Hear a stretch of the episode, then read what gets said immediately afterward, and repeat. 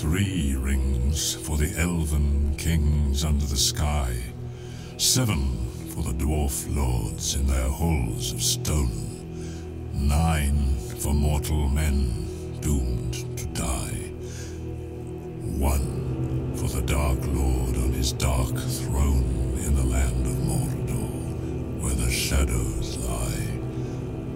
One ring to rule them all, one ring to find them, one ring to bring them all, and in the darkness bind them in the land of Mordor, where the shadows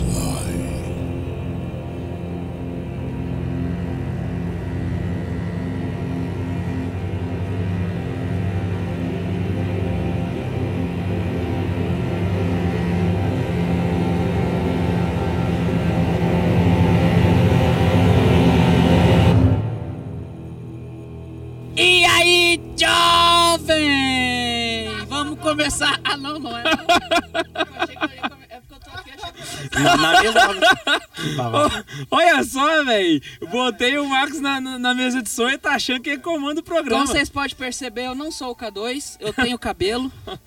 Vocês não podem ver, né?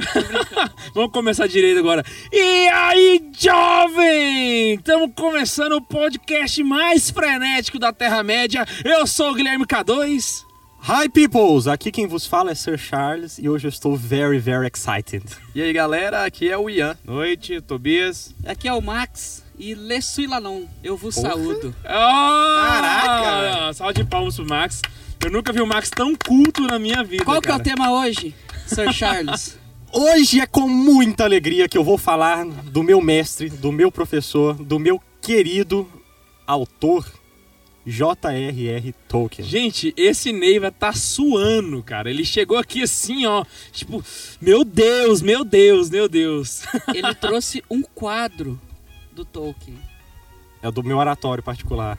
Se você quer ver o quadro que o Neiva trouxe, só entrar no nosso Instagram do Santa Carona e pesquisa lá que eu vou botar a foto da foto, do, a foto da foto do Tolkien aqui no estúdio pra galera poder ver.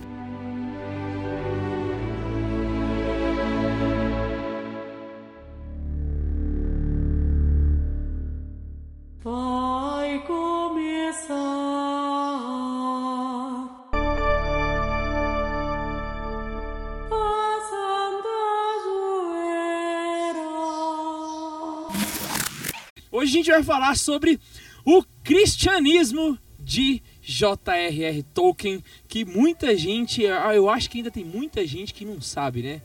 Tanto que esse homem foi católico na vida dele. Não, o e pessoal que gosta de Tolkien, mas é anticatólico, faz questão de esconder isso. Tem gente que nega veemente, não, isso é invenção dos católicos. Né? Tolkien não era religioso. Pois é, acho que é um- uma galera que falta um pouco de, de estudo e tal, não sei o quê. Ou porque faz de desonestidade intelectual completa, porque eu já vi casos sobre isso. Mesmo conhecendo todo o epistolário dele, mesmo sabendo da, da sua biografia, a galera tenta ainda esconder a coisa deixar o trem bagunçado. Mas a questão é, já dando, dando pontapé inicial, a questão do Tolkien é que ele surgiu. A sua literatura surgiu num período bastante, bastante complexo, né, da, do século XX. Ele começa a fazer sucesso depois da guerra, né? Então, nesse momento, havia uma, uma cambada de gente, assim, que estava sem direção na vida, aquela coisa, perdeu-se a fé, perdeu-se tudo. E, de repente, ele encontra uma narrativa, uma metanarrativa, né? Uma narrativa de explicação universal no Silmarillion. Tá lá uma criação, um Deus universal e tal. Então, o primeiro momento é isso. Quem comenta sobre ah, o peso do, do Silmarillion nessa geração, da década de 80, é o... É o Humberto Eco, autor do Nome da Rosa. Enfim, mas outra questão importante para se levantar aí seria a própria questão da, da arqueologia noética dentro da obra, da obra dele. Essa arqueologia noética é um termo que eu vi de um de um de um, dou- um doutor em ciências da religião, foi um orientando do Pondé, que eu esqueci o nome do cara. Desculpa eu, mas eu ponho os créditos para você lá embaixo. e o cara, ele pra ele ele tava nessa encruzilhada, sabendo Tolkien é ou não católico, tem ou não interferência do catolicismo na tem ou não, catolic, tem ou não catolicismo na obra dele, ele é ou não neopagão, o que, que é esse cara? Então ele fez essa, essa busca tentando compreender o que da vida dele, daquilo que é valor dele, daquilo que é impregnado nele, transpassou para sua obra sem que tivesse uma menção explícita a isso. Ou seja, todo o simbolismo da mistura que ele faz, né, da, da junção de várias coisas que ele faz, que é presente nisso. E a gente vai ver isso. Uma das coisas que eu acho muito interessante na vida dele é que muitas vezes a gente coloca que o Tolkien é católico, só que uma coisa muito importante é a origem católica que ele tem, né? Não é, não é simplesmente, ah, ele deu na telha de ser católico. Isso aí vem desde a, da, da mãe dele já, né, Neiva? Exatamente. Tolkien ele nasceu na cidade de Bloemfontein, na África do Sul. Repete de novo pra gente. Coisa... Bloemfontein, Que que é isso, cara? na África do Sul, né, no dia 3 de janeiro de 1892. Né, é, E lá, depois de pouco tempo que ele nasceu, nasceu o irmão e o pai morreu. Né? É, então ele ficou aos cuidados apenas da mãe. E a mãe dele, Mabel Tolkien, ela vai ser uma grande heroína, porque ela vai. Mabel daqueles das bolachas? Cara, putz, Cara do- velho. Foi só pra ver a cara do Neiva, desculpa, foi mal, fãs aí do Cara, Tolkien. trocadilhos ruim é comigo e com o Max. Fica quieto. É outro Eu departamento. acho que hoje é o dia da gente deixar o Carlos sem graça com piada sem graça porque ele gosta. E eu acho que esse negócio de piada sem graça é contagioso demais. E eu tô com medo do que pode vir a acontecer comigo aqui, né? Cara, depois de São Maximiliano Maria Colby, Cara, Daqui essa uns foi dias o boa, de Ian tá tomando suco pra tudo quanto é lado. continua, Neiva. Aí a gente vai embora de Uno. Putz. Teria sido melhor se fosse com os Unos. A gente tá fazendo a retrospectiva de todas as piadas ruins que a gente fez no programa. Eu acho que quando a gente inteirasse 100 podcasts, a gente podia fazer só as Compilado. piadas, né? Tipo, horrorosas. Já vi isso em outro podcast, hein? então, o. Mas é um jeito certo, Eu tô Isso aqui achando é que uma o Mike, demonstração de um problema que eu tô o sentindo. Mike não vai tirar esse programa, velho. Eu tô... Continua. Por favor, Mike. Então, Tolkien, ele. Então, ele vai ser marcado por esse exemplo de. de- como eu posso dizer? Marte. Né? Esse exemplo de Marte, que é a mãe dele, a Mabel Tolkien. O próprio Tolkien dizia isso, né? Que a mãe Sim. dele era uma Marte a respeito do que que ela fez pra manter os filhos na educação católica. O que que acontece? A Mabel Tolkien, ela vai se converter ao catolicismo, lembrando que eles são ingleses, né? Eles são lá da saudosa terra. Ai, meu Deus. E aí, é, eles, eles são ingleses e como ingleses eles são anglicanos, que é a religião política, né, do, da- do Reino Unido. E ela se converte ao catolicismo. né? Lembrando que a Inglaterra está em todo aquele, aquele movimento, o, o catolicismo ganhando forças novamente graças ao cardeal Henry Newman, né? É, e ne- nesse vão surgindo oratórios, vão aparecendo padres, e inclusive um padre que acompanha a Mabel Tolkien, né?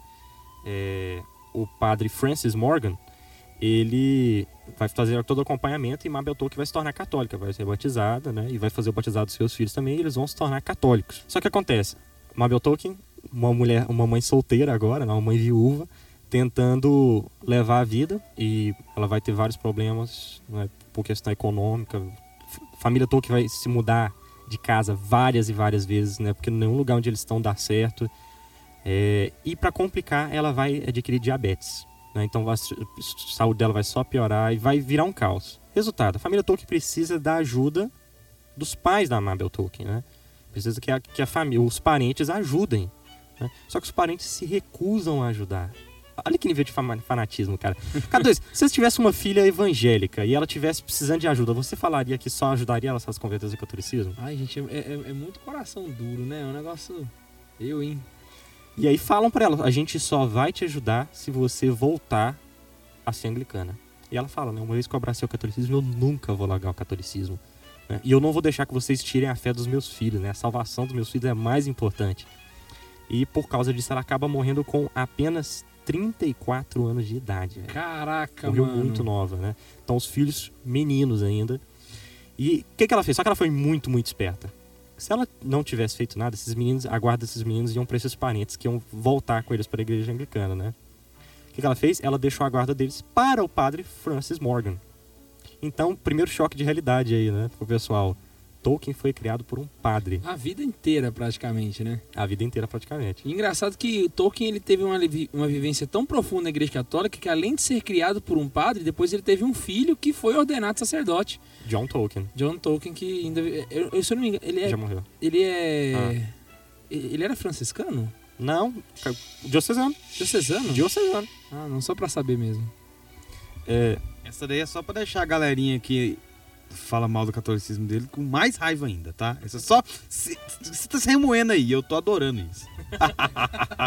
Ele tá devorando seus sonhos. ai, ai. O Tolkien ele era uma pessoa que tinha diversos problemas pessoais a respeito da sua personalidade, né? Ele era uma pessoa muito. Como é que eu poderia dizer assim? Ele era muito carrancudo. carrancudo. Eu até cheguei a anotar aqui, peraí, deixa eu pegar aqui. Ele, é- ele era muito introvertido e depressivo. Era uma coisa meio dele, assim mesmo, né? Ele era um cara mais pra dentro, assim. E aí, isso aí foi. Eu, acho que é uma coisa que ele acabou. Como é que eu poderia dizer? Vou tentar dar uma de psicólogo aqui agora, né? É como se ele tentasse colocar tudo aquilo que estava dentro dele pra fora através das suas obras e tinha muita coisa lá dentro, pelo que a gente deu pra ver, né? É. Não, ele foi pra Todo guerra, mundo, né? né? Primeira guerra, se eu não me engano. Sim, sim, ele lutou tanto na pra Primeira Guerra Mundial, né, mas também teve sofreu bastante com a questão da Segunda Guerra Mundial, né, porque a correu todo o pânico, né, de estar em Londres com os zeppelins nazistas cobrindo o céu e ameaçando de jogar bombas. Né? Mas a, a, pra mim a primeira guerra é uma das mais importantes na vida dele, porque da primeira guerra que ele tirou é, imaginação pra fazer algumas cenas de Mordor, alguma assim que eu tava lendo, de um livro dele, que ele pegou todo o lado ruim da primeira guerra e colocou no livro. Foi a. Sim, sim. né? Porque ele viu muitos amigos dele morrerem na primeira, na primeira guerra. Então, assim, o, o K2 tá falando, Tolkien já não é um cara de muitos amigos, ele não é uma pessoa. Eu não vou dizer que ele é um carrancudo, ele não chega a ser, sei lá, um São Jerônimo, né? É, que era uma pessoa, quem se for olhar a vida dele aí, ele era. não dava certo com ninguém, né? Era um cara muito, muito introvertido, né? No caso do Tolkien, não, ele só era aquele típico inglês, fechadinho, quieto no canto dele, né? E educado. Educado. Então, assim, por exemplo, porque com os realmente- filhos dele, ele vai ser totalmente aberto. Vai ter um diálogo fantástico com os filhos dele, né? Com a esposa dele, com os- o grupo de amigos dele, tanto da faculdade quanto do, do, do pub, né, que ele frequentava. E essa relação dele com os filhos era tão profunda e tão próxima que quando o Tolkien morreu, um dos filhos foi capaz de terminar a obra do pai e ter, tipo assim, a, a capacidade de terminar uma obra tão profunda. Acho que foi o Silmarillion, né? Que Não, o Silmarillion ele já estava quase todo montado. Ele organizou a história da Terra-média, Contos verdade, Inacabados, o- Queda de Arthur e etc. O Christopher Tolkien lá, ele tem o trabalho de juntar o que era manuscrito dele, que estava desorganizado e poderia receber uma determinada ordem. Então, era esses aí que o Carlos falou. O Contos Inacabados é um deles e tem toda uma série de histórias é, da Terra-média que foi ele que editou. O Silmarillion também tem participação dele, porque era o tipo de... Era, ele é organizado, né? O Silmarillion, ele também foi... Vem dessa leva dos escritos que eram... Dos escritos que eram esparramados sem uma ordem e foi... Recebeu essa ordem a partir das mãos do Christopher. Ah, eu, eu costumo fazer uma comparação, tipo assim, eu tava pensando nessa comparação, né? Eu queria até ver se ela, é, se ela é plausível, né? É como se a gente tivesse um.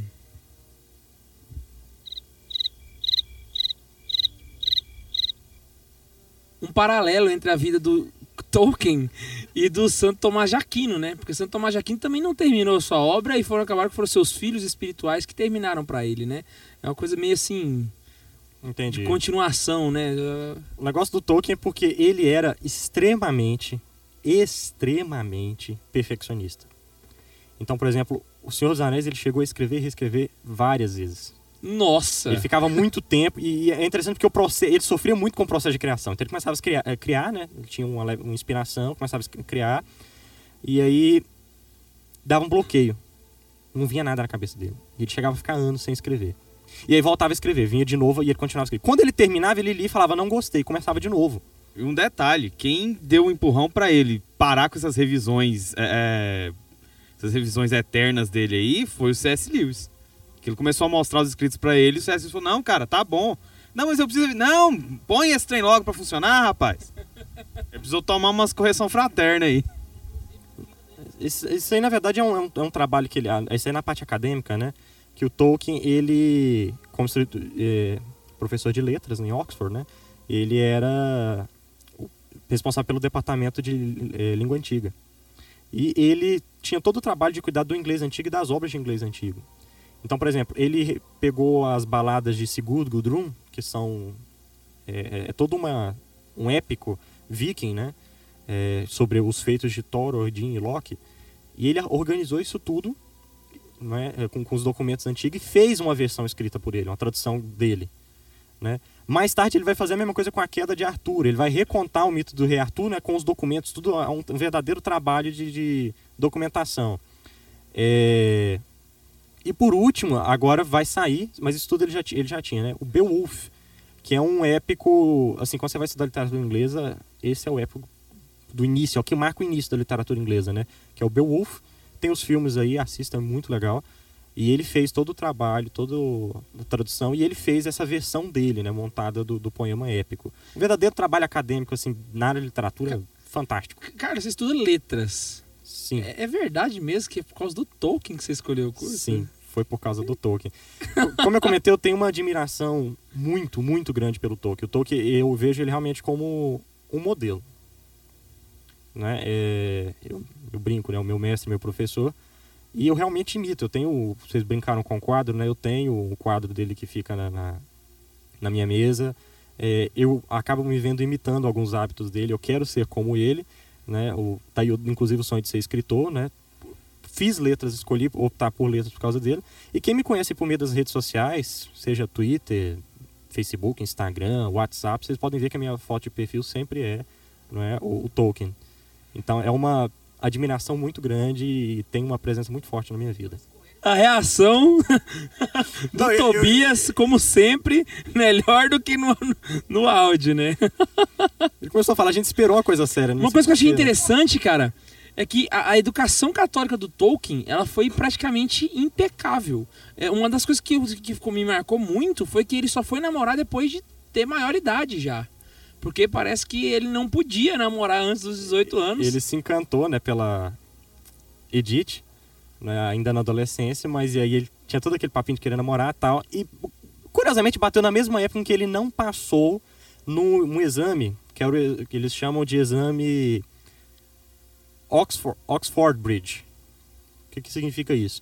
É tipo um, um vestibular de, de um de estudo para tentar conseguir bolsa para ir para Oxford ou Cambridge. E ele não passou nessa prova.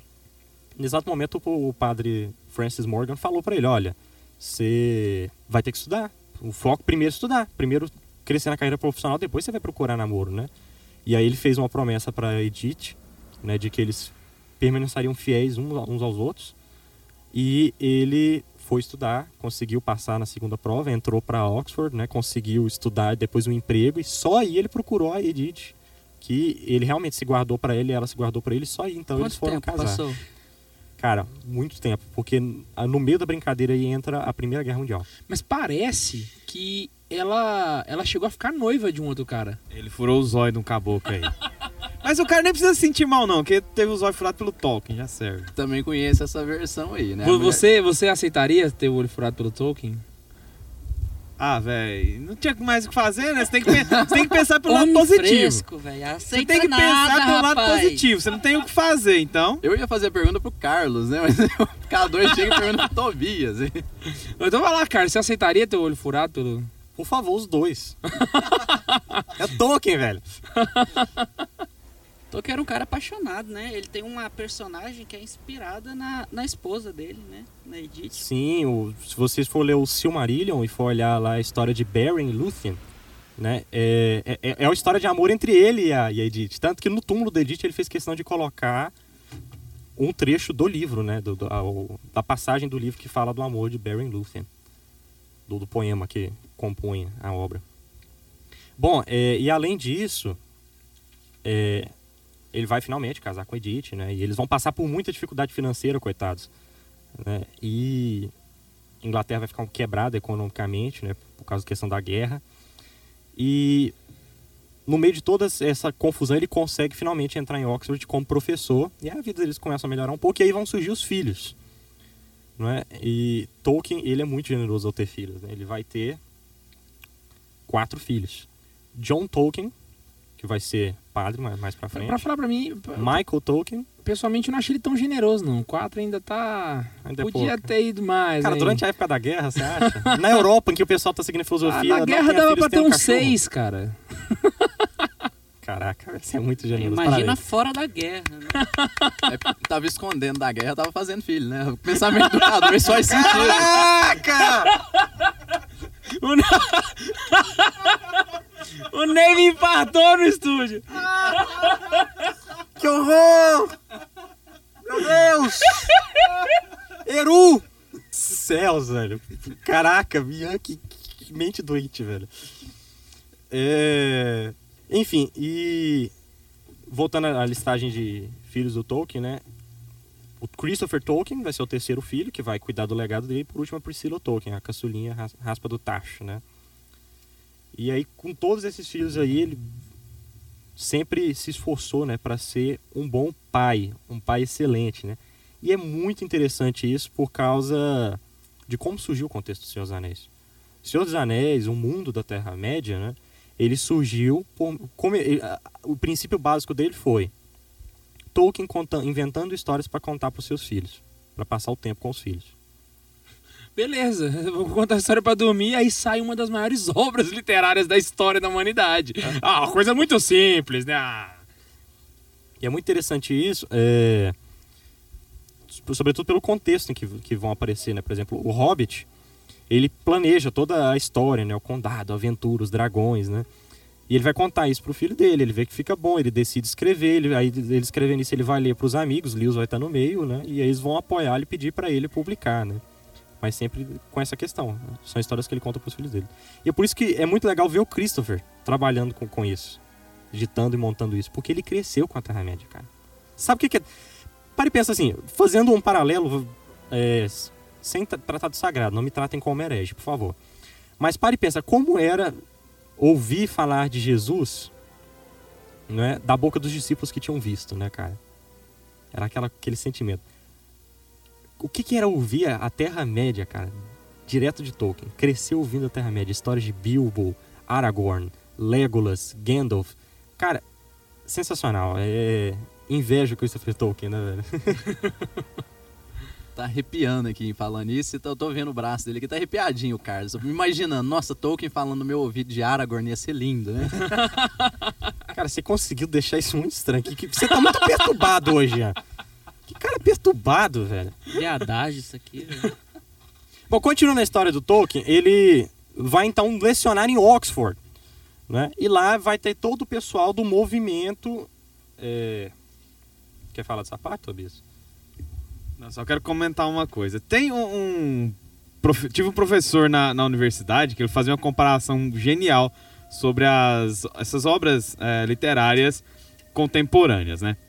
Então aqui a gente já viu que o, o, o Carlos falou o que, que era o Tolkien. Então o que, que fez sucesso? Isso antes da- dessa última leva agora de Só uma 50 pergunta, é Tolkien ou Tolkien?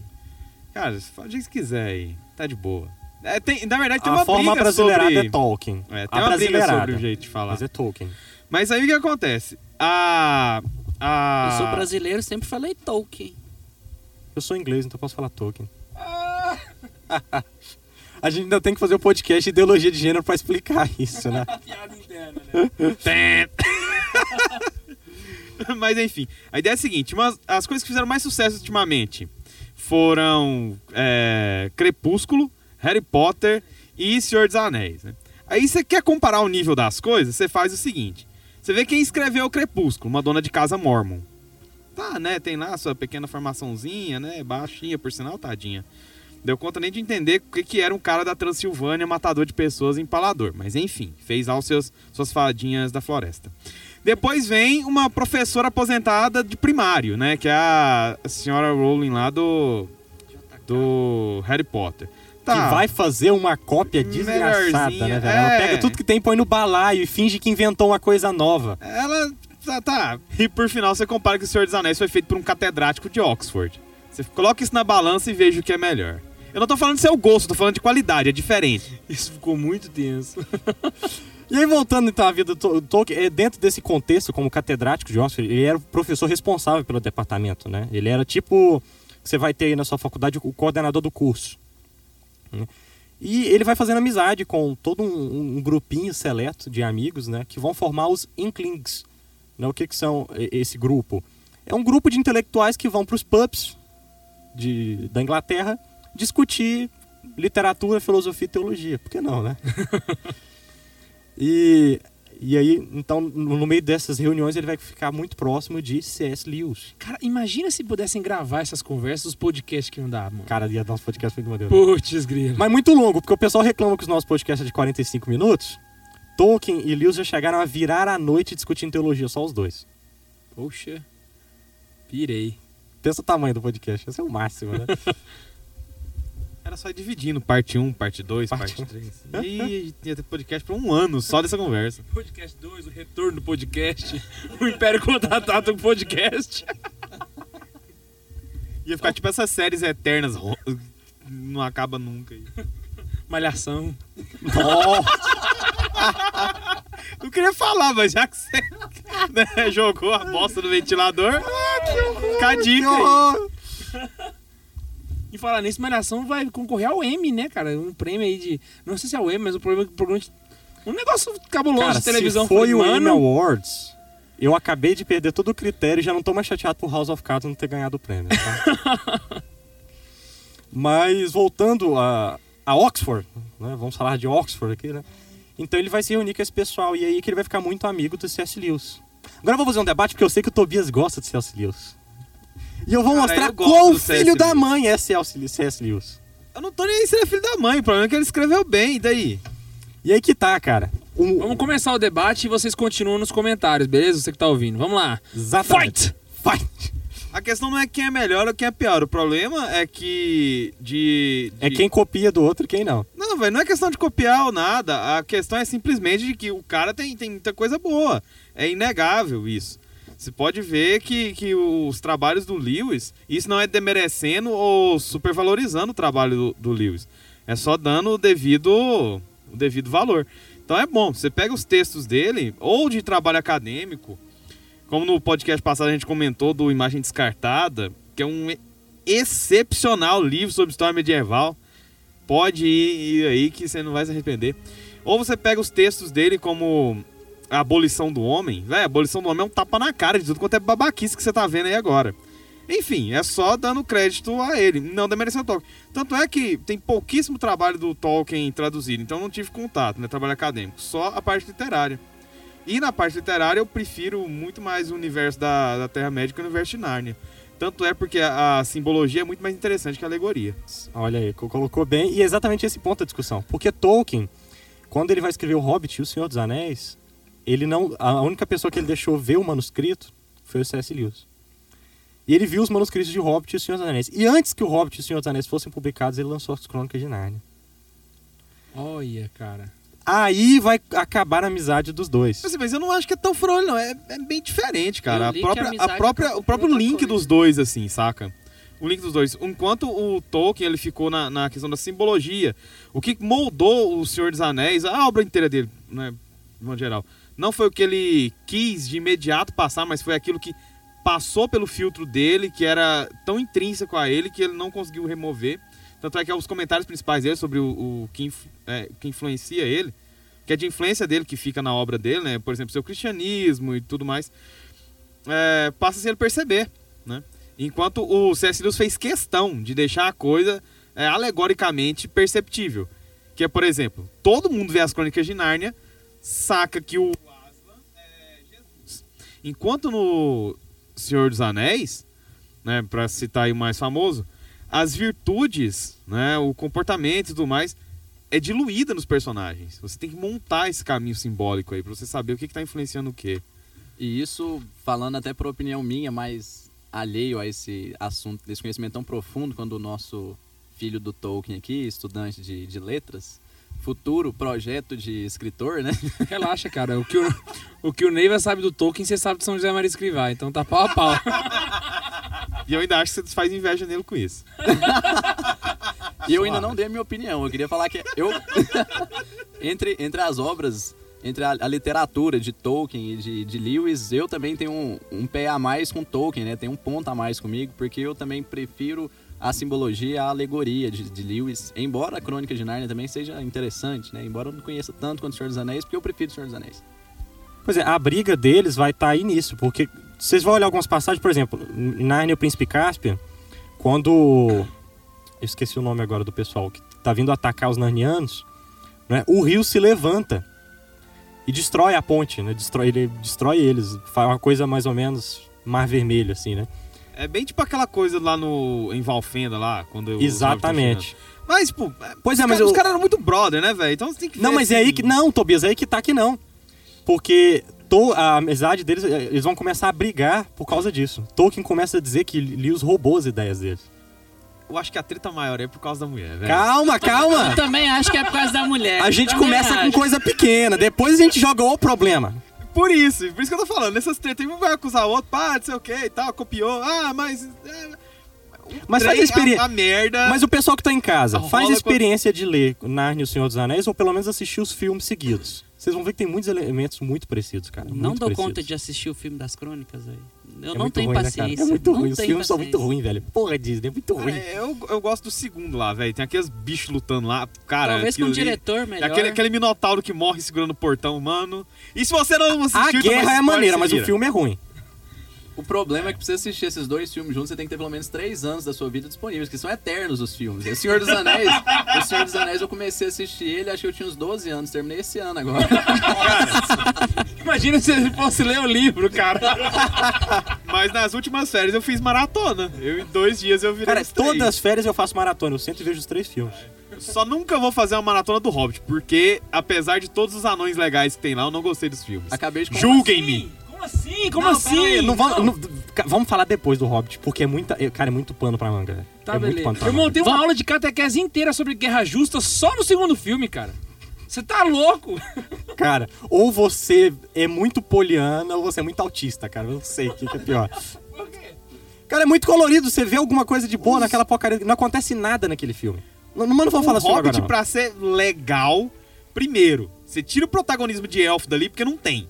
Segundo, você corta um filme que tá desperdiçado. Pronto, falei. A questão do- da amizade do Lewis e do Tolkien, que vai acabar assim como a nossa tá acabando aqui na brincadeira. Eu acho que não, porque não tem mulher no meio disso. Exatamente. Cara, o- Tobias, conta a treta da mulher aqui. O negócio é o seguinte, a, a- o Tolkien ele acabou se envolvendo com uma escritora dos Estados Unidos e o Tolkien não, perdão, o C.S. Lewis Ah, ele tá. acabou se envolvendo com uma escritora dos Estados Unidos e ele Bem mais velha que ele. não, ele era bem mais velho que ela. Tu falou Tolkien de novo, Tobias. É C.S. Lewis. Cara, é ela que é mais velha. Vou pegar um livro aqui agora, vou conferir. Vixe, não, peraí, Mike, dá um pause aí, porque vai rolar treta aqui agora.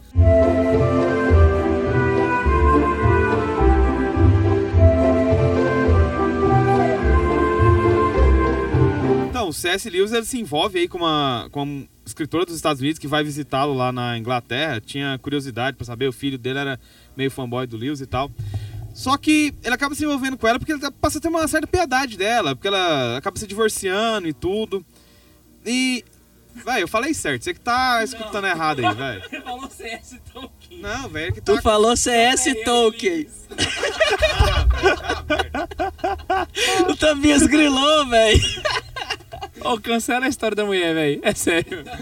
Vamos Não, passar. fala, eu tô com medo do Tobias. Cara, Fala, a mulher, essa mulher, ela é um problema tão grande que ela só foi citada e ela já fez essa confusão.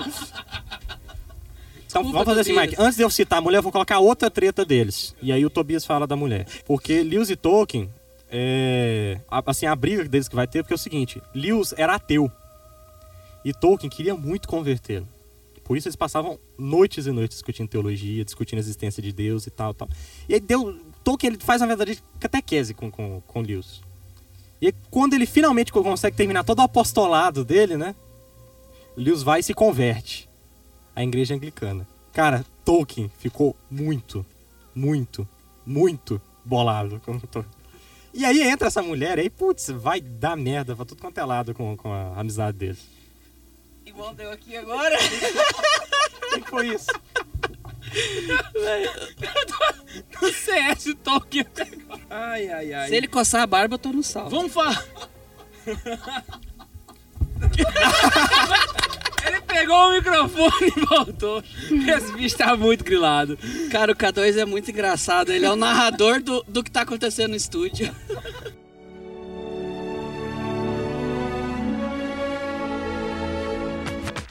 Pois é, Tietes do Tolkien, Tietes do Lewis, vocês que estão aí ouvindo agora, pegando tudo dessa história maravilhosa do J.R.R. Tolkien. Eu ia falar em português, falei em inglês, aí eu falei tudo errado e esquece. Mas o importante é você saber que você pode ir agora, cara, agora, no site do Santa Carona, www.santacarona.com e vai lá que você vai poder seguir a gente no Instagram, curtir o nosso Facebook, ouvir o nosso podcast, assistir os programas, se inscrever no canal, fazer tudo, filho, fazer tudo. E aí você vai ficar muito mais perto da gente e pe- pegando cada conteúdo que o Santa Carona faz.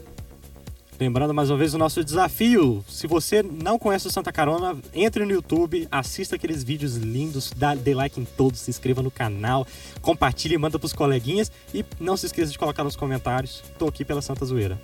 E aí, se você quiser também participar do programa mais efetivamente, a gente vai começar a partir dos próximos a ler alguns e-mails da galera, dúvida, quer contar uma história sua, alguma coisa que você, que você viu que a gente não falou, quer Quer xingar, xingar a a gente. gente. também, tá bom?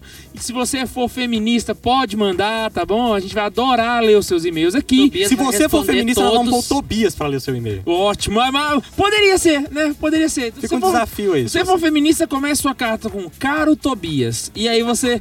A gente já sabe que isso daí é pra ele, a gente já traz aqui no programa, tá bom? É só você mandar um e-mail para. santazoeira.sc.gmail.com É muito fácil, Santa Zoeira, só que zoeira, zoeira mesmo. Escreve zoado. Z-U-E-R-A, santazoeira.sc de Santa Carona. Arroba gmail.com porque tem esse G especial da maçonaria aí que os, os, os O confraternos Neiva não se pediram, contém, né? né? hora de- Então vamos voltar no programa que tá massa demais. Massa demais! Massa demais. Só pra participar.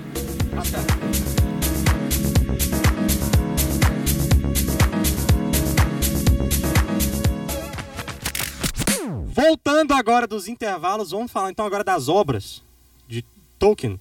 Eu acho que seria bom a gente começar com a primeira a ser escrita, o Hobbit. Todo mundo de acordo? Hobbit foi o primeiro a ser escrito? Antes do Senhor dos Anéis? Sim, Eu não sabia disso, não. é o filho primogênito. O Hobbit é interessante que como ele é o primeiro, ele ainda não vai ter aquele traço profundo do Tolkien. Ele vai ser uma coisa mais leve. O Hobbit ele é mais infantil do que o Senhor dos Anéis. Mas sabem como é que o Hobbit começou? Ele começou de uma forma muito épica.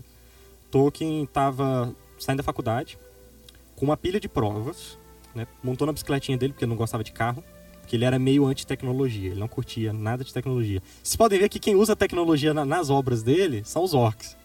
É os orcs que tem máquina, que tem alavanca, que tem. Ele não curte tecnologia.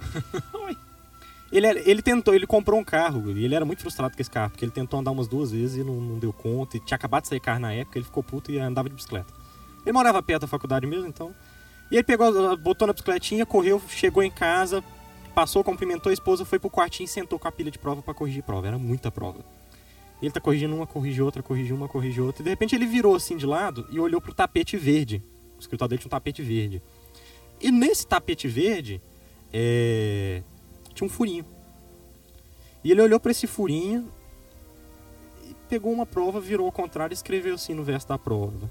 In a hole in the ground there lived a hobbit. Eu vi essa história. Dizem as más línguas é porque a prova dessa menina tava muito mal feita. Cara, Ele foi e inventou o tal do Hobbit pra poder falar uma bobeira pra ela. E depois saiu isso aí.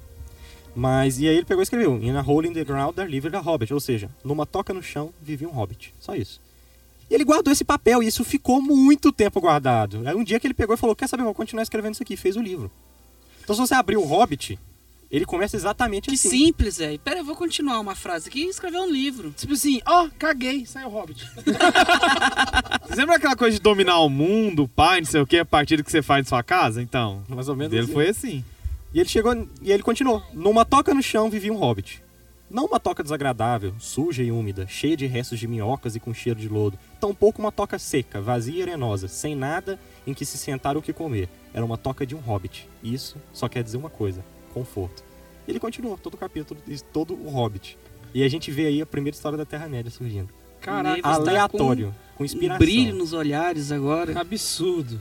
Mas e aí depois ele vem pra grande obra, aquela obra máxima, que inclusive eu queria perguntar, por que então que o Senhor dos Anéis é mais. pá, assim. É o que tá. E o Senhor dos Anéis ele maturou bem mais do que o Hobbit. Inclusive, ele se arrepende de ter publicado o Hobbit. Por mais que ele tenha ganhado prêmios pelo, pelo Hobbit. O Senhor dos Anéis não, ganhou- não deu prêmios pra ele em vida, o Hobbit deu. É, Ele queria ter reescrito o Hobbit. Inclusive, ele queria muito, depois que já tinha sido publicado, já tinha, tava na segunda edição, ele queria refazer tudo de novo. E o Lewis Ué? falou pra ele, não, cara, para, já tá escrito, deixa essa merda do jeito que tá, né?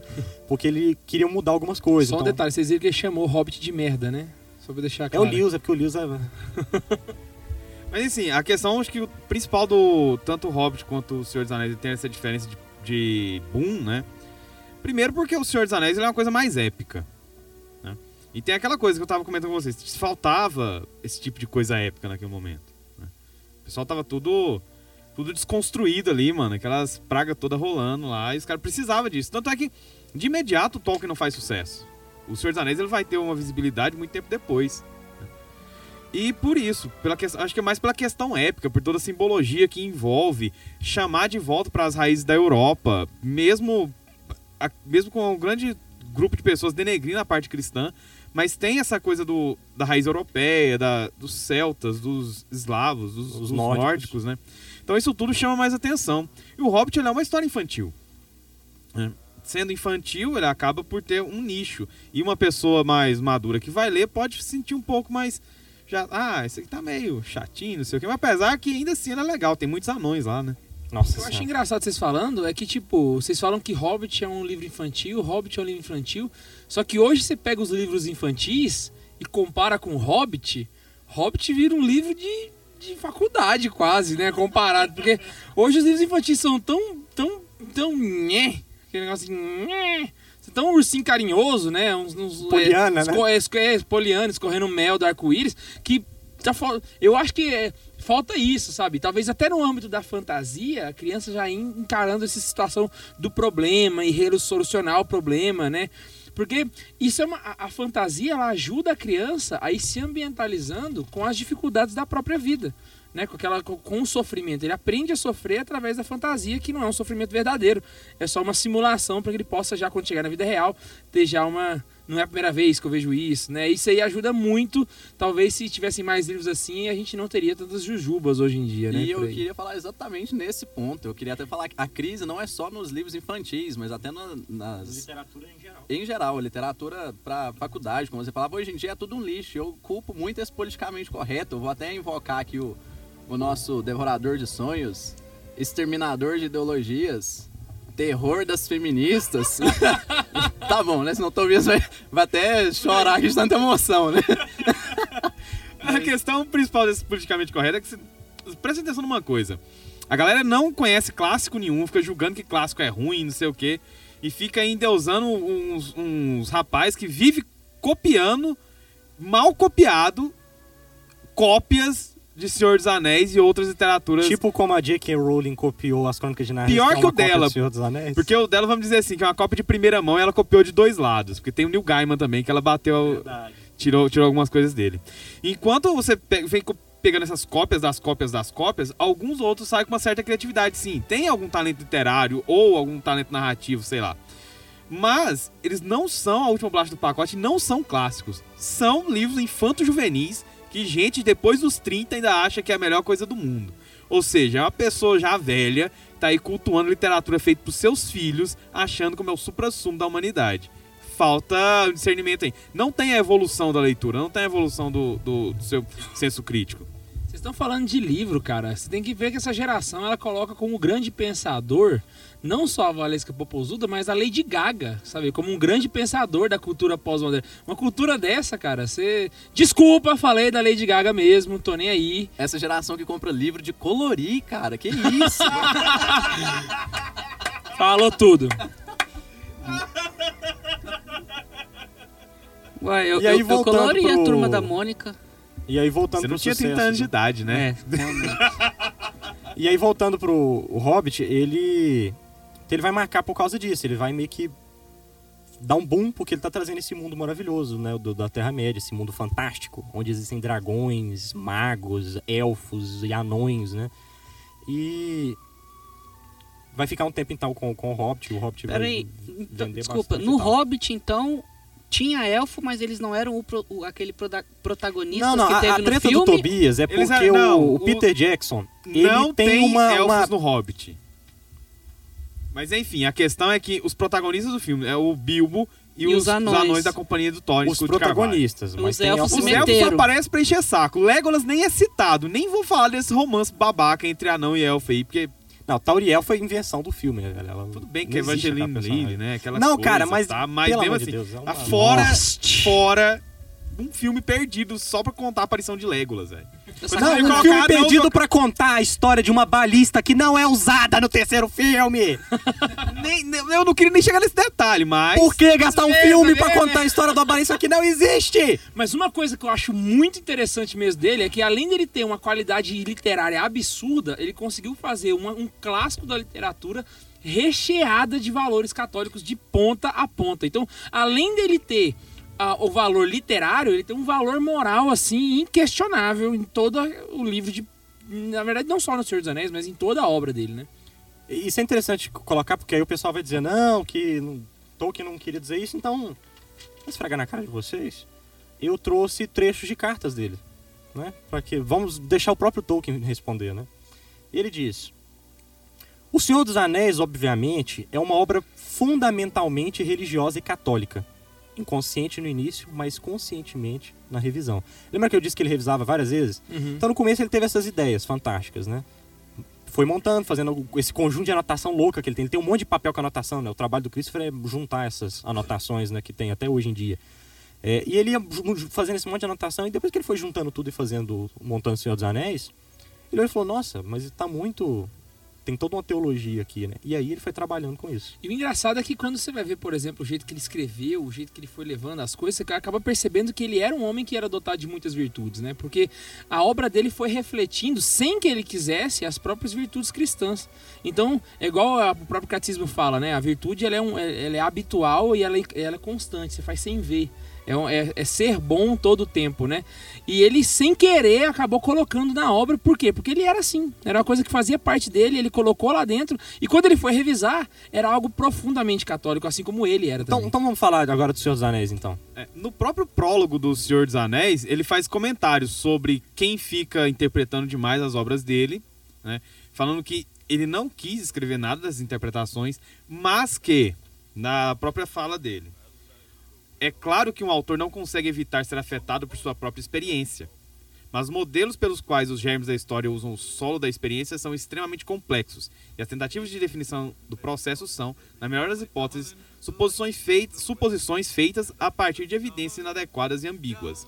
Ou seja, o cara, ele colocou, como o Cadu estava falando, pela, pelo próprio hábito. Para ele, aquilo era tão certo. comum, tão certo, que ele fazer qualquer coisa simples, contar uma história que ele não sabia que ia dominar o mundo ainda, ele transpassou isso. E você, seu neopagãozinho, ateu todinho babaca, fica aí falando merda. A gente poderia dizer até que teve uma. Aí é o Guilherme que tá falando aqui. Eu, eu acredito, e obviamente, acho que é de todo mundo aqui, que tem uma mão divina agindo junto com o Tolkien ali. Eu, eu acho que não foi só a coisa sozinha ao acaso, sabe? Eu acho que. Eu, não acredito que, não, que exista acasos, sabe? E, e se Tolkien conseguiu fazer algo tão profundamente católico sem querer, não tem condição, gente. Não, não tem condição, sabe? É, inclusive era uma briga que ele tinha com o Lewis, né? Ele, ele dizia pro Lewis que não era para escrever sobre teologia. Que quem tinha que escrever sobre teologia eram os padres, era a igreja, né? Ele tinha que ficar calado no canto dele, que não é função dele interpretar as escrituras. E, e o Lewis escrevia, ele ficava mó bolado com o Lewis, né? Na época saiu Cartas de um Diabo Seu Aprendiz e Mero Cristianismo. E ele ficou mó bolado, tá? Discutindo. Mas é muito interessante porque ele faz como um, um leigo deve fazer. Realmente, a gente não tem que escrever grandes obras teológicas se você não tem conhecimento disso, né? Uhum. Ele era professor de línguas antigas, ele não era um profundo conhecedor de teologia. Mas ele transpassava aquilo que ele sabia, né, primeiro aos filhos dele, a tradição, os filhos dele tiveram uma boa educação católica, daí que saiu um padre, né, John Tolkien, e ele passa por meio do trabalho dele. Então, no meio do trabalho dele, ele vai carregar aquele cristianismo que faz parte da vida dele, da essência dele. Então, por isso que vai sair do- de, de início inconsciente, né? E ele vai levar aquilo para as outras pessoas, né? En- Engraçado que ele faz isso com um primor tão grande, e agora eu vou fazer não só o Ney vai arrepiar, mas o Ian também vai arrepiar agora, porque do jeito que ele escreve e colocando o cristianismo naquela coisa que parece ser pagã, parece ser tão. Parece, não, não pagã, mas parece ser uma coisa tão secular, né? E rechear de cristianismo, eu acho que Tolkien seria um excelente supernumerário, sem, sem medo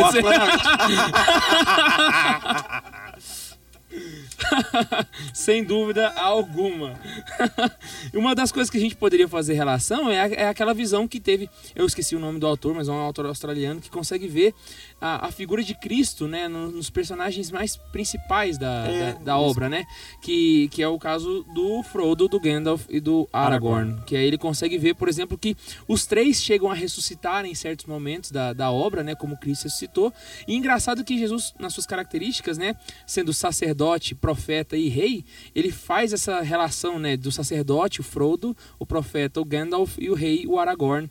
E acaba colocando uma cristologia toda ali dentro da obra, né? E engraçado que quando isso foi mostrado pro Tolkien, Tolkien fala: "Que legal, mas eu não pensei em nada disso". Foi mal, foi sem querer. Mas é interessante, vamos então pontuar essas coisas, né? Então, pr- primeiro, por que, que o Frodo ele é um sacerdote? Porque ele tem que fazer um sacrifício pela salvação de todos, ele tem que destruir o anel, né? Então, Uhum. o sacerdote é que ele faz o sacrifício. E ele, como um Cristo, ele toma os pecados do mundo, que estão todos, né, como eu vou dizer, concentrados ali no um anel, e ele leva aquilo para ser destruído, cara. Você, você, é, se for ver no filme, no livro, você vê o sofrimento que ele tem que carregar aquilo, né? Ele passa praticamente por um calvário, subindo até a, a montanha onde ele vai destruir o anel, né? Ele tem até um sirineu lá pra carregar a cruz também. Sim, de fato, o Sam faz às vezes de Simão Sirineu. O Gandalf, ele vai ter essa, essa coisa do profeta, né? Ele vai anunciar o bem. é, ele vai, para destruir o mal, né? Representado no Balrog, ele vai morrer e vai ressuscitar numa forma gloriosa. Ele vai deixar de ser Gandalf, o cinzento, e vai passar a ser Gandalf, o branco, né? Tão poderoso a ponto de poder dominar sobre Saruman, o Mão Branca, né? É, e por último, Aragorn, né? Que é esse rei prometido que todos esperavam para a salvação do povo humano, os, os filhos mais novos de, de Eru, né? É, então Aragorn ele vem, ele unifica o reino dos homens e, e ele salva os homens da destruição dos orcs. Então, é, de fato, há uma cristologia fantástica presente nos três personagens principais, né? Gandalf, Frodo e Aragorn. É, agora, outros, outros pontos interessantes, por exemplo, é o Gollum. O Gollum é uma figura espetacular, né? O Gollum, Precioso. Gastei de imitação do Gollum. né? é, porque o Gollum, ele é... Só pra deixar claro que eu conheço uma pessoa, eu sei que ela não vai escutar isso, mas eu vou deixar essa mensagem, essa mensagem direta na cara. Ele é idêntico ao Gollum. Inclusive, ele é apelidado de Gollum. Caraca. Que coisa Que dó, cara. E o Smeagol, ele é aquele exemplo de pessoa que foi profundamente aniquilada pelo pecado. Né? Ele fica ali fechadinho no, no- no precioso dele, né? Meu biguinho, meu, Meu biguinho. biguinho, meu biguinho. Ninguém entendeu a piada interna, mas tá valendo. Importante a gente rir, né? É, E ali ele tá ali fechado, né? O meu precioso, o meu precioso, o meu, o meu pecadinho, né? E ele é tão fechado naquilo, cara, que ele, ele chega a ficar esquizofrênico, né? Ele tem uma dupla personalidade, ele tem... E ele é bem aquele exemplo de pessoa que foi acabada e destruída pelo pecado. Ele é o né? inverso da virtude, né? Ele é um vício pelo pecado. E engraçado que quando você vai Exatamente. pegar o caso do próprio anel, o anel ele é a, como é que eu poderia dizer, a maneira fantasiosa melhor de se explicar o que a igreja explica como libido dominante, né? Que é o ato de você querer ser como Deus, é aquele é li- libido amante, possidente, dominante. Vocês não depois você pesquisa aí, você que tá aí, saca? A libido dominante ela é isso, é, é o anel, saca? Eu quero ser Deus, eu quero ser como Deus, eu quero ter o poder na minha eu mão. quero bem poder. aquela coisa assim do pecado original, né? E também você pensando como que chega o anel a ser destruído, na, na minha visão tem ali uma mão pesadíssima da providência, que no caso no filme é o acaso, né? Mas para nós cristãos o acaso nada mais é do que a providência divina encaminhando as coisas pra gente. E o jeito, soltando um spoiler agora, mas provavelmente todo mundo já vai ter visto o Senhor dos Anéis, né? Mas a forma como Se não viu, vou... Mais que merece esse spoiler, velho. Exatamente. Tá, te desejo o mesmo que eu desejei pro- pros leitores de Harry Potter. eu, eu- eu não vou falar, vou deixar pro Ney pra falar, só a forma como como Aí, a- ah, peraí. a forma como acaba que o anel é destruído, né? Eu vou contar, então, eu vou contar. É o próprio Gollum, né? Quem, ao pegar o, o anel numa briguinha, né? Do, do Frodo querendo possuir o anel, que ele teve um momento de fraqueza no final, o Gollum pega e aí ele, de tão empolgado que, que fica, ele tropeça e aí ele acaba caindo lá dentro do, do, vulcão, vulcão. né? E aí acaba destruindo não só o anel, mas ele mesmo, né? Aquela criatura horrível, né? O amigo do Tobias, acaba destruindo a si mesmo e ao anel. É, e é interessante isso, o, o, o anel ele é o pecado original, como ele foi criado, né? Ele foi criado por Sauron, não é? O Senhor do Escuro no seu escuro trono, né? E ele, Sauron, ele é o, como eu posso dizer, o, complicado dizer agora, né? O general, o subalterno de Melkor. E Melkor, e aí já partindo pro Silmarillion, né? Ele é Lúcifer. Em que sentido, né? Se você for ler o Silmarillion, você vai ver a criação da Terra-média. Né? Como foi criada? Eru, Eru Ilúvatar, que é Deus em élfico, né? ele cria os Valar. Os Valar são esses seres espirituais poderosos, supremos, né? e ele passa uma composição para os Valar e fala: vocês vão cantar a minha música. Ele começa a regir uma orquestra angelical né, com os Valar, e eles começam todos a cantar. Só que entre esses Valar está Melkor. E Melkor começa a pensar: por que, que eu tenho que cantar a música dele? Por que, que eu não canto a minha música do jeito que eu quero? Né? Por que, que eu, não, posso ser do jeito que eu sou? Né? Por que, que não me aceitam como eu sou? Muita opressão isso aqui, né? E aí o Melkor ele começa a destoar. E aí, por mais de uma vez, Eru para e fala: Melkor, você tá destoando, volte pro caminho. Destoa de novo, Melkor, você tá destoando. volte. Tem um momento que o Melkor estraga tudo, né? E essa canção, é dessa canção que vai ser criada a Terra-média. De uma forma que o mal que existe na Terra-média foi a canção destoada de Melkor. A gente vê aí perfeitamente a queda dos anjos, né? Desobediência e rebeldia de Lúcifer. Né? E Melkor ele vai ser banido e vai ser lançado em Mordor, onde as sombras repousam. Né? E lá ele vai se unir a Ungoliant e ao Sauron, que, e eles vão fazer o mal. Né? Inclusive, os orcs vão nascer desse mal, que são elfos que foram arrastados para as trevas e foram deformados. Né? E é muito legal essa questão também do mal deformar. Né? Você vê como é que a, a- a visão de como dizer, a aparência da pessoa por fora incorpora como está a aparência dela por dentro. né? Ela vai se desfazendo, se denegrindo, se, se acabando. A própria obra ela vai fazendo isso, né? Ela começa bem, aí depois ela vai piorando, vai piorando, vai piorando, vai piorando. Na hora que você parece que tá ferrado, já deu tudo errado, não tem como. Meu Deus, é, o, é, a, é a catástrofe, o negócio lá e volta do zero, que é literalmente o que acontece na própria crucificação, né? Quando você vê o próprio Cristo crucificado, os, os discípulos, poxa, pô, se Deus morreu, né? O desejo de Nietzsche, né? Deus morreu. E agora, né? Aí na hora que parece que tá tudo consumado, deu errado, deu ruim, Cristo vai lá e ressurge. E é, é, é a, o, o chamado eu catástrofe, né? Que é o que você pega do lá de baixo e faz tudo voltar E ressurge. É o Rise, né? O, o herói que ressurge. Eu fiquei na dúvida agora. No, no, no filme, pelo menos, do Hobbit, Sauron, ele vira mal nesse, nesse no Hobbit. Não, não. Ele já era mal. Ele já era mal. Ele era um espectro que estava morto. Né? Ele, Ele tinha era sido espectro destruído. que nem o espectro patrono?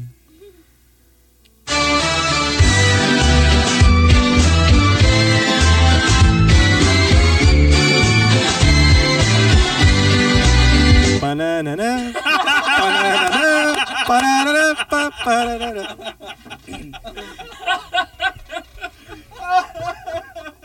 Eu nunca imaginei que ia ser vinda. Nunca, também não esperava. Essa me pegou muito desprevenido. É o silêncio que parou, tipo assim, agora o Neiva vai subir na mesa. É, mas é interessante porque o. Cara, a sua piada ela me tirou todo o foco aqui. O espectro no Hobbit, né? Era o Sauron que tinha sido morto. E aí a gente vai ver no começo do Senhor dos Anéis que é aquele momento em que ele perde o anel, né? O- Cortam a, a- a mão dele e o anel sai e ele morre. E ali ele tá começando a ressurgir no Hobbit, no espectro. Na obra de verdade, o Hobbit, o Gandalf some. Na hora que eles vão entrar na floresta, e depois ele aparece no fim do, no- no fim do livro. Eu falei errado, é o mago. quê? Não, calma aí. E aí o, o Frodo vai perguntar pra ele, né? E aí, quem é o. Quem é o. O espectro e tal, né? Ah, não é o espectro, mas eu e o Saruman e os outros magos já resolvemos, né? Saruman, isso. Então Saruman virou aparece. mal, né? Depois. O Saruman, sim, é de fato, quando é aquele momento que ele falar, fala, né? Deixem Sauron comigo, ele vai atrás do Sauron e o Sauron oferece pra ele o pecado dele cai. O mago branco, né? Passa a ser tomado pelas trevas. E aí então, é, outras obras de Tolkien. Então vamos comentar outras obras caso você queira ler Tolkien. Tolkien vai virar santo? Cara, você jogou uma questão muito polêmica aqui. O que, que vocês acham? São Tolkien? Eu, Quais eu, foram os a- eu, milagres acho, dele? eu acho que não. Eu, eu acho que não. Sabe por quê? Embora ele seja um homem virtuoso, é muito difícil saber se ele tinha todas as virtudes para que fosse canonizado. É claro que Para isso que serve um processo. Mas- mas é- pois é, aí que tá. É tipo assim, Tolkien vai pro céu ou vai pro inferno? Não sei. Não sei. Eu acredito que se eu tivesse feito uma coisa dessa, Deus ia olhar pra mim e falar assim, véi, você merece. Né? no mínimo, você merece. Ah, uns dois dias de purgatório não faz mal pra ninguém. Né? No mínimo, né? Tá garantido. Agora, um santo, no sentido de pegar todas as virtudes, né? Aquele cara assim, canonizado mesmo, como a gente vê o caso dos mártires. Eu acho que se ele não é, faltou muito pouco. Faltou muito pouco. Faço minhas a sua ideia. E eu acho, inclusive, porque o pessoal tá indo lá rezar no túmulo dele, né? Tem todo um movimento, inclusive, de padres que querem a canonização dele. Porque o, eu acho, por exemplo, o caso dele é tipo, pare- é tipo do Chesterton, né? O Chesterton tá com o processo de Só canonização. que o Chesterton é mais virtuoso do que Tolkien. Eu ia justamente tocar nessa, nessa questão. Eu acho mais provável o Chesterton Também chegar a ser, pelo menos, beatificado do que o Tolkien. Não sei porquê, mas a figura do Chesterton, ela é aquele... O Tolkien é aquele cara que eu queria ter aula com ele, saca? A gente vir lá assistir uma aula. O Chesterton é aquele cara que eu queria sentar no bar pra tomar uma. Eu concordo. Eu, eu faço da opinião do Tobias a minha agora. É, agora, eu acho que se for pra canonizar alguém, que canonizem Mabel Tolkien, que foi uma mártir. Ah, com certeza. Com certeza. Eu acho que se fosse pra canonizar alguém, ela merece. Eu acho, então, que E- ela Mas merece mais existem muito. ca- Mas é bom lembrar que nem, nem todo santo é canonizado, né? Sim, sim. Não, Com eu não certeza. duvido que Tolkien está no céu. É. Até porque eu rezo pela alma dele. Nossa, que reza pra mim depois Cara, eu também. chegar no céu e não encontrar Tolkien, eu vou ficar muito chateado. Cara, tipo assim. Vou que- ficar que- muito E bolado. se ele não. O que, que eu fiz pra eu pa- aparecer aqui? Chegar lá no céu procurando, cadê, cadê, cadê? Aí olho assim, não vejo a fumaça, a fumaça do cachimbo, como vai começando a bater um desespero. né? Imagina só, velho. O Ney vai chegando céu. no céu, aí tá lá São Pedro na porta. Meu filho, aí ele toca na mão. E aí, beleza? Cadê o Tolkien? tipo assim, aqui é você, velho. Você é Pedro. Se ele não tiver lá, tu vai atrás dele, lá embaixo? É por isso não? que eu tô, já tô, como eu não tenho esse poder, né, de escolher pra onde eu quero ir ir atrás dele, eu já vou É. rezando pela alma dele agora que eu garanto. E o CS Tolkien, será que ele... Caraca, o Mike já tinha cortado isso, velho. Mike morreu. morreu, fechou. Não, pera aí. Se você quer ler Tolkien, né, é... primeiro, que- com que livro começar? Eu recomendo que você comece com o Hobbit, que é o primeiro livro dele, é o mais simples. Não é? Todos estão de acordo? O Hobbit tem que ser o primeiro, né? Você, co- você começa com uma coisa mais branda, né? Aí Sim, só aí- Eu só não vou discordar Mais na hora, porque senão infantil. geraria mais polêmica. Não, de fato, é, tem aqueles que preferem a questão cronológica, então começa do Silmarillion, né? Mas eu acho que por, pelo fato do Hobbit ser bem mais simples, porque é muito broxante você ler um Silmarillion e depois ele é o Ou Hobbit. seja, se tu é burro, começa do Hobbit. Não, não, mas não é nessa questão, porque você lê uma Se é coisa retardado, extremamente densa. Harry Potter. Você Brincadeira, coisa brincadeira, extre- brincadeira. Você lê uma coisa extremamente densa, igual o Silmarillion, que é muito, muito denso. O Silmarillion é mais denso que o Senhor dos Anéis, né? E depois parte para um Hobbit, eu acho que tem. É, é uma leitura complicada. Não estou dizendo que ela não possa ser feita. E aí vem o Senhor dos Anéis, você vai encontrar em duas versão, versões, tanto a versão volume único, que era a preferida do Tolkien, que tem todos, né? E a versão preferida dos editores, que são três versões, porque você vende três livros, né? E também porque é mais fácil de manusear, você não estraga tanto o livro, não a quebra a lombada editores, dele. eu tenho as duas. Caraca, parabéns. É, além disso, a gente tem os Contos Inacabados e o Silmarillion, que são essas obras que vão se passar antes de O Hobbit, antes do Senhor dos Anéis. Temos também os Filhos de Urim, pessoalmente é um dos livros do Tolkien que eu mais gosto, sou apaixonado pelos Filhos de Urim, já li duas vezes. É, Também temos, ainda dentro do universo do Senhor dos Anéis, a última canção de Bilbo, né?